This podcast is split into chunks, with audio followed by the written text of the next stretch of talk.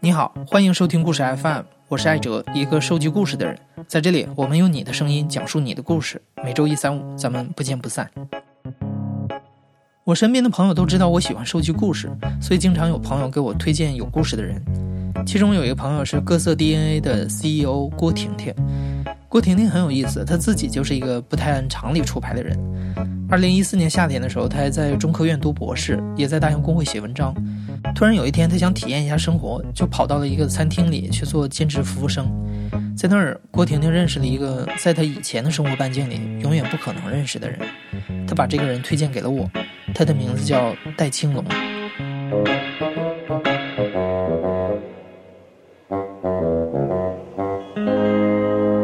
我叫戴青龙，我今年是二十八岁了。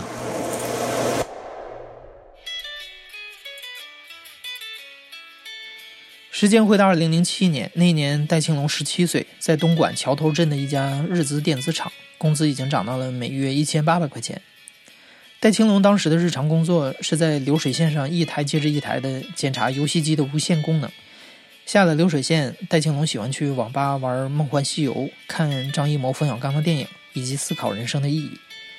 那会儿他最喜欢的电视剧《士兵突击》里面有这么一句话：“好好活就是做有意义的事儿。”做有意义的事儿，就是好好活。那时候戴青龙不知道什么事儿才是有意义，但至少在流水线上日复一日的打工，对他来说可能没什么意义。他们那个流水线就是一一个拉一个拉的，他们叫拉长，对，听着好像很奇怪的一个名字。然后那个是我们的一个组长，我们当时是有加 QQ，突然离职了，但是具体去哪儿了也不知道，我也没有不太过过分关心。然后有一天，他就给我发消息说，他在东北，东北一个叫凤城的地方，给他朋友一起开了一个花店，现在是缺人手，你要不要过来试一下？我就感觉这个花店，然后就是自己创业的那种感觉，就感觉要比工厂有意思的多。很快的就在这儿辞职，然后我就坐火车坐了特别久，三个晚上，两个白天，然后又坐车，大概坐了四个小时吧。他们是在那个汽车站接到的我，一个就是这个是我们的前组长嘛，还有就是当时另外一个组的一个副组长，这两个都是女生。对我当时完全没有意识到说这个，然后他们就说啊，你买了新手机啊，然后就把我手机拿去了，好像不知道设置了一个什么东西，就是没有办法往外发短信了。对，当时我也不知道什么一个特异功能，就是在你的短信里面做一个什么设置。你的短信就暂时发不出去了，我就说我们去店里吧。他说先不用去店里，我们有个宿舍，我们先回宿舍吧。那个宿舍有好多人，有几十号人，具体数量我没有我没数，就不停着轮流有人过来找我说话。就其其实我现在想就是，不能让你闲下来想这个事情，就一直把脑子里给你充满着各种信息，然后就感觉很不舒服。后来那个他们第二天就带我去上课了，然后好多人都挤在一个屋子里，又在那上课。我当时就知道这是怎么回事了，大概。然后这个课散场了之后，我就跟他们说：“嗯，我我说我我大概知道你们在做什么事情了，我我可能不会在这里，我我要走。”他们他们这时候就永远的缓兵之气，就说：“你你看懂了吗？你这个课你看懂了吗？”你可以走，我们不留你。但是你要你要看明白了，告诉我们你不不做这个事情，你为什么不做？我们一起走嘛。对，然后这个时候他们就会找另外一个人，就特别资深的人，他们说已经成功了的人，叫什么主任，他已经有多少下线了，他一个月现在能挣多少钱？找那个人过来跟我聊天。这人就是一个社会经验特别丰富的人嘛，之前也在那个南方的工厂打工过，就找跟你有相似经历的人。对，然后你就对他产生一些好感了，反正就慢慢的一步一步的就这么带着你去做这个事情。嗯，我也不知道怎么什么情况下转变的，我就开始跟一些朋友打电话了，我就说让他们来一起做这个事情了。其实人的心理跟生理差不多，都经不住这种长期的打磨。他就慢慢慢慢慢慢就把你渗透了。我我要渗透这个词 特别好。想想三十年前的深圳，你告诉我中国人有几个人看懂？现在全中国人都看懂了？啊！一定有一毛钱过来行吗？那我们来想想，十年后美国会怎么样？所以我觉得这个是好东西，就是我提前看懂了，我用自己的钱帮我爸申购了一份，但是他现在完完全全没看懂，觉得这是搞开发，但是这个模式的完全没搞明白。到现在我一跟他讲这个模式。他们上课地方是两个地点，其中在市内的那个地点就被那个派出所给抄了。就我们正在上课的时候，来了好多警察，带着那个微冲，带着枪，然后就把所有人从楼上赶下去。走得慢的就踹一脚，然后就全部拉上车拉到派出所里面。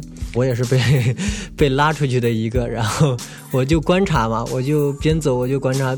我的印象就是警察特别凶，特别暴躁，然后这些人动不动就打、扇耳光，一脚就踹上了。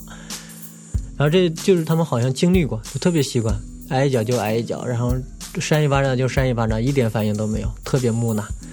我认为我靠，扇一巴掌之后你怎么也得有点羞愧啊，有点。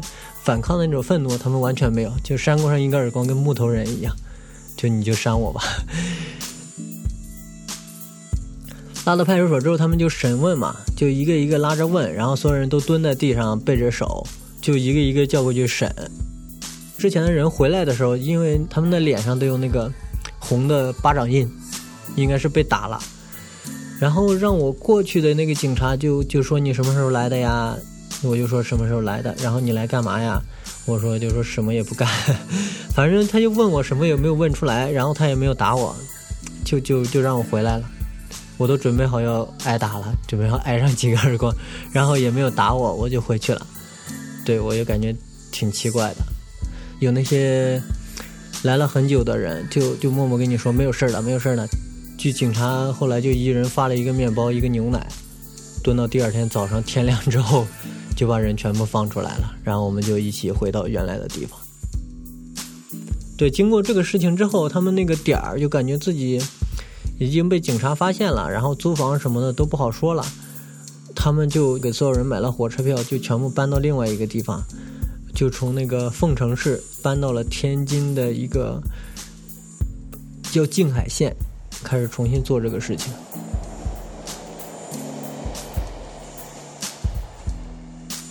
刚到那个地方的时候，其实你就能发现这里面有很多人做这个事情了。你就走到街上，你看，呃，就是一个男生，一个女生，带着另外一个面无表情的人，那个人就是刚被他们叫来的，就是他们两个持续的在跟这个人说话，这个人好像在思考，然后又迷迷瞪瞪的，肯定是被刚叫来的，然后再对他进行初步的一个洗脑。这个时候，戴青龙已经在这个传销组织里待了好几个月，他的业绩一直不好。他还真的打电话叫来过工厂的河南同事，但同事来了之后，第二天连行李都没拿就扭头走了。同事跟他说：“你要是有良心，你就把我的箱子给我邮寄回来。”戴青龙觉得对，应该把行李邮寄过去。但他发现自己连支付邮资的钱都没有。我就感觉我应该这个事情就是我自己应该是做不下去了，因为我他们不是要交钱有伙食嘛，要租房啊，要吃东西，这些都是有消耗的。因为我交不了这个钱，我就说我要不要先出去工作，然后挣了钱之后我再回来做你们这个创业。因为我实在交不了钱，他们认为我在这儿也叫不来人，认为我在这里面就没有什么意义嘛，就同意了让我出去打工。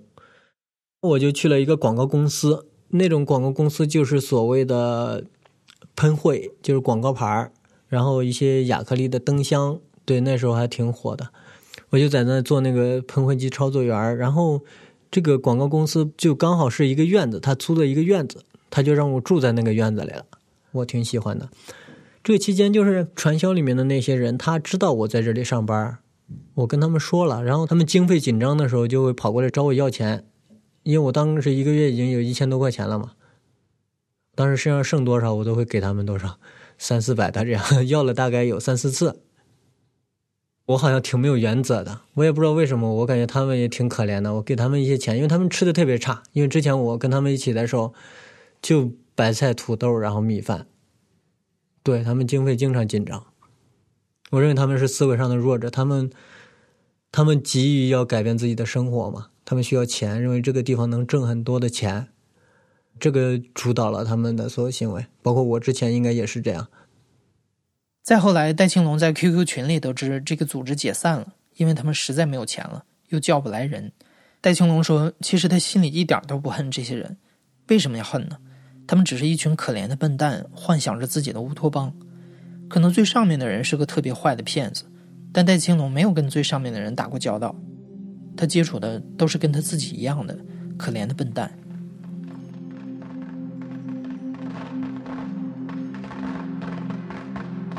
老家是河南的，就是一个一个村儿里面挺小的一个村儿。我们家是三个孩子，我哥我还有我弟弟。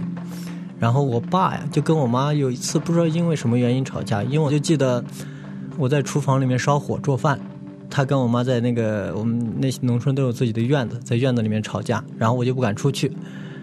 下一个印象就是他吵完架之后就就转身出门走了，然后后来好像就没有看到。就离家出走了，就一直到现在还没有回来。因为我那时候意识就是记得完全不清，大概是三岁吧。然后我弟弟应该是刚出生，是婴儿。具体的那个形式肯定不是这样的，应该是我记忆的错乱。这个记忆的点深刻就是，我有一次烧火，烧火那个火星溅出来了，然后那个火星溅到我的那个棉裤上了，然后又着火，然后我还不知道，我也不知道疼，然后我身上冒了好多烟，然后我妈就。扑过来，用水把我那个棉裤里面那个火星给浇灭了。当时我爸应该也在。对，烧火这件事跟他离出家出走，应该是分开的两件事，但我不知道为什么我记成一块了。这印象都是错乱的，就感觉小时候对他的记忆都混为在一个时间段了，好像是。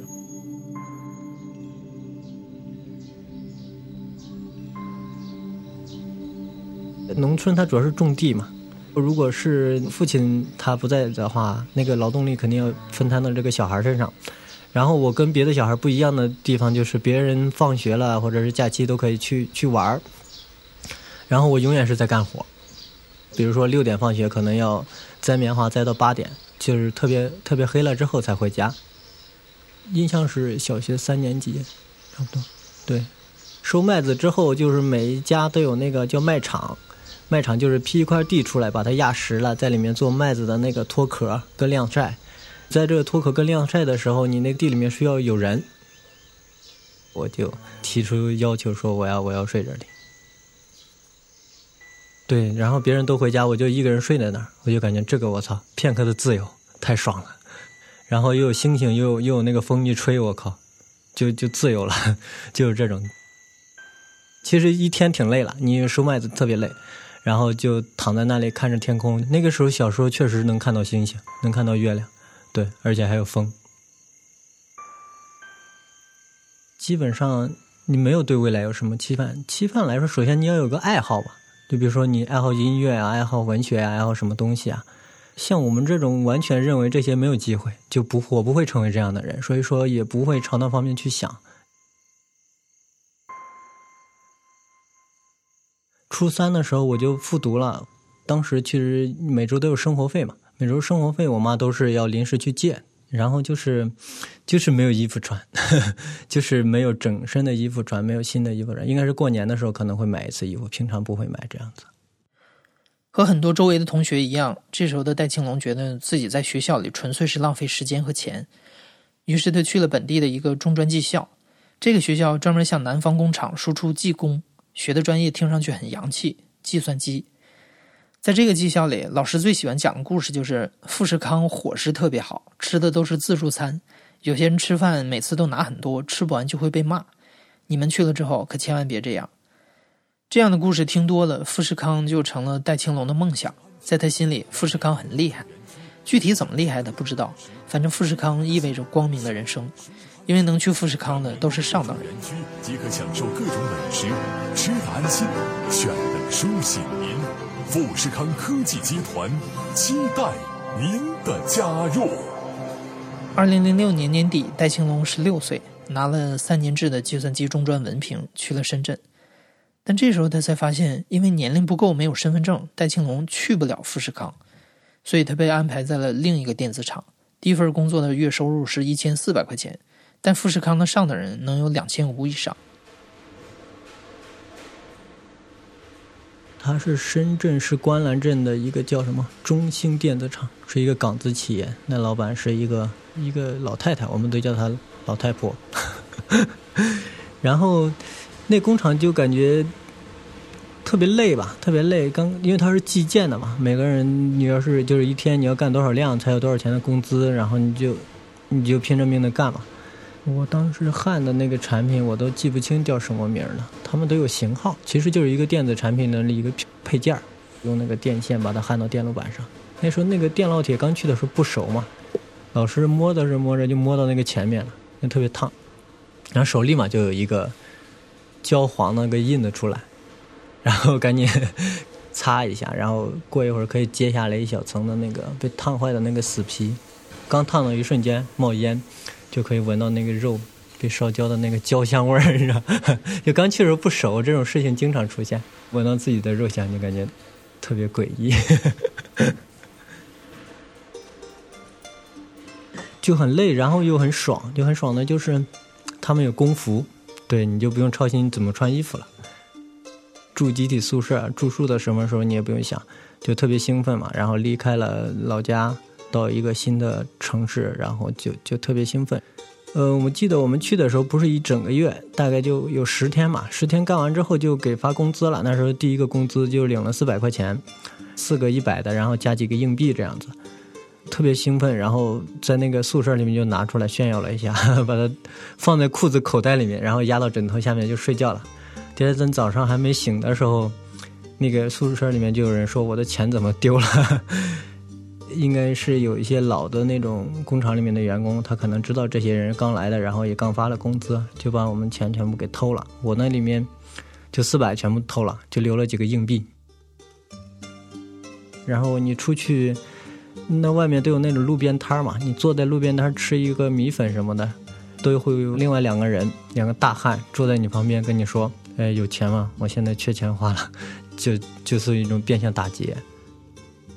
待了一年，我就跟另外两个同学，就是之前一起来的同学，我们就辞职了，也不知道为什么要辞职，反正就感觉待了一年了要走，然后就去了另外一个叫东莞的一个工厂，是一个日资企业了，就它里面你能看到好多日本的高管。这个日资企业的里面才说是有遇到了一个女生，拉长里面有个副组长是个女生，当时应该说是。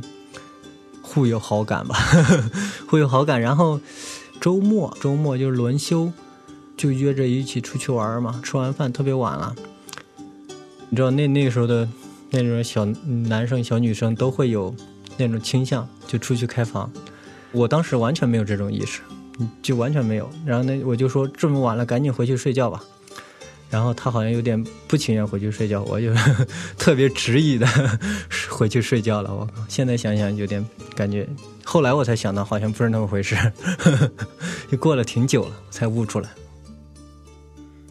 就是在这个厂里，戴庆龙认识了把他骗去东北的那个组长，以及再后来传销的故事，你已经知道了。经历过传销和做过打印店的操作员之后，二零一零年，戴庆龙再一次来到南方，这次他进了一家大厂。弥补了当年没能进富士康的遗憾。另外，这次打工还有一件和以往不太一样的事儿：戴青龙买了一部智能手机。就一零年吧，就买了一个智能手机，诺基亚一七幺，然后就开始玩微博了，在那个 UC 浏览器上就刷微博了。我是先买了韩寒的书，当时看韩寒，买了韩寒好多书。他有一个杂志叫《独唱团》。那个独唱团买回来之后呢，在后在里面有那个周云鹏、左小诅咒，然后罗永浩 这些，然后又看到罗永浩那个秋瑾暖的故事，就是啊，感觉我操好牛逼。然后去上网吧的时候就搜到了罗永浩，看到罗永浩的好多视频和音频，就那个一个理想的一个理想主义的创业故事二，他的最著名的一句话就是。在中国，你也能够通过正当的手段去做生意，并且活得很好。就算你没有挣到钱，然后你这一辈子也是通过这种正当的做法去生活的。你没有走后门，没有行贿，没有这些，就是做一些不好的东西。但是你老了之后，你仍然不会后悔。对我就坐在那儿，我就聚精会神的全部看完了。看完之后，我都不知道我自己出了一身汗，我就感觉特别兴奋，就想着一定要做点别的什么东西。对，之前传销都经历了。我做什么呢？就就刚好我我想着去当兵。之前不是看过《士兵突击》吗？一直有这个想法，然后我就去我们那个当地的武装部报名。然后我舅舅当时还是给我花了五千块钱，给武装部的那个人才当成了兵，就分配到新疆吧。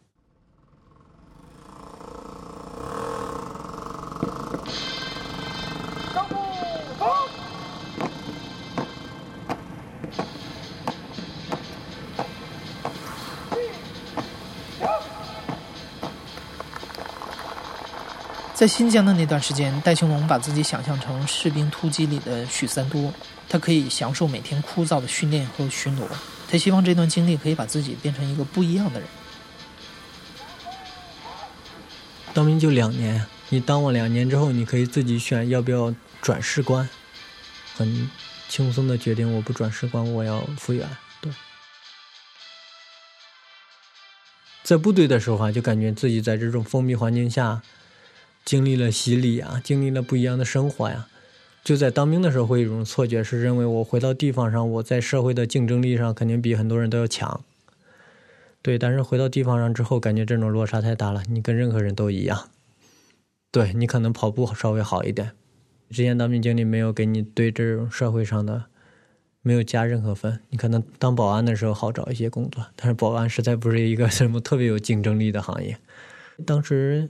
我跟三个战友一起说来北京找工作，我们在五八赶集上看了一个安保的工作，说一个月可以挣六七千，然后去就是押运一些东西，就跑过来了。百分之二十点五，北京市 PM 二点五年平均浓度为五十八微克每立方米，较上年同比下降百分之二十点五，较二零一三年的九十微克每立方米下降三十二微克每立方米，降幅达到百分之三十五点六。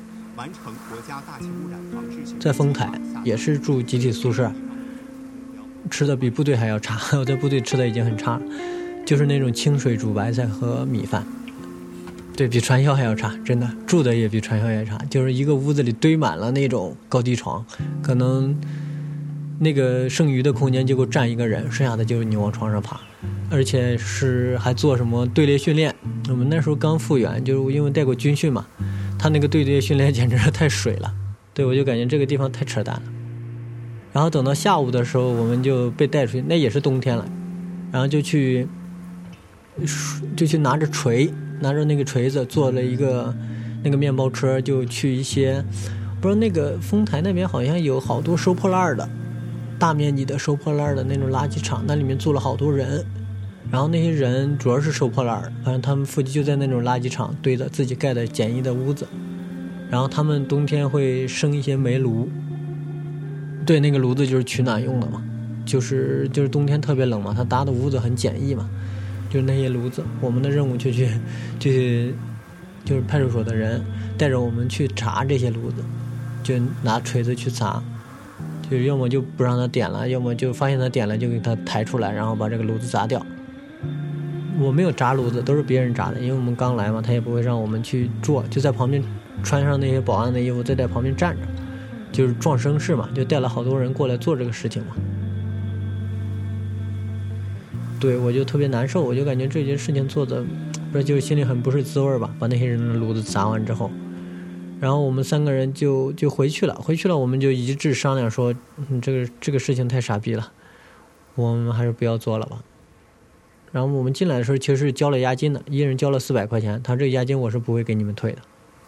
对我们说你不给我们退，我们也要走。然后我们就走了，我们就在在北京玩了一下下，天安门去看了升旗，就北京你看人特别多。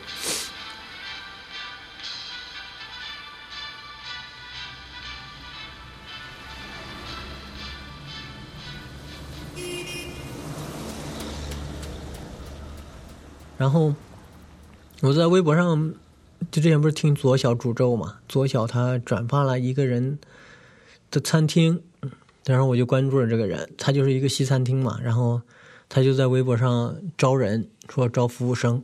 服务生没什么技能门槛啊，跟他发私信，我说我可以来吗？我就来北京上班了，就就是我第一份来北京的第一份工作，在那个。鼓楼东大街，教官经常去。对，教官跟他是认识的，教官跟那个老板很熟，而且他往来的这些人，辉哥呀、教官呀，对，太酷了。然后就去那上班，因为我刚去的时候，使出了当兵的 那个艰苦卓绝的那个那个精神，就对这个老板造成很好的印象。我就是，他那地是一个铁板的地板，好多格格，然后特别脏，就你走完之后，那个灰土啊就挤在里边。我就一点一点把它刷出来，用刷子。就晚上值夜班嘛，我就刷了一晚上，把它刷白了。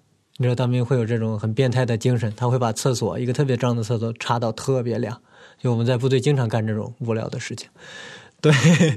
然后第二天他们一切都惊呆了，对我就用这种精神让他们就是，然后我就当了这个店的店长了。但是上班的过程中，就是他。呃，他不知道经营问题还是什么问题，他就容易那个就拖工资。对他特别善于拖工资，就我去应该是在那里上了一整年的班，就是有一个月是按时发工资的。对，你就感觉这种，你看这种人你，你你你就很向往，你就认为他很酷，他知识体系很完善，而且他有各种外国生活的背景。他说他在澳洲待过，在美国待过。对，然后他拖工资，你就感觉这个很矛盾。对他理论上不应该是这样的。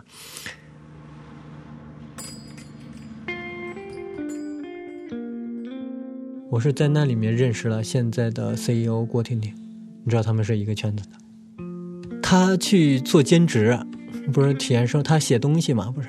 就当时是大象的供稿的作者，他刚好又有闲暇的时间，他就去我们那里兼职服务生。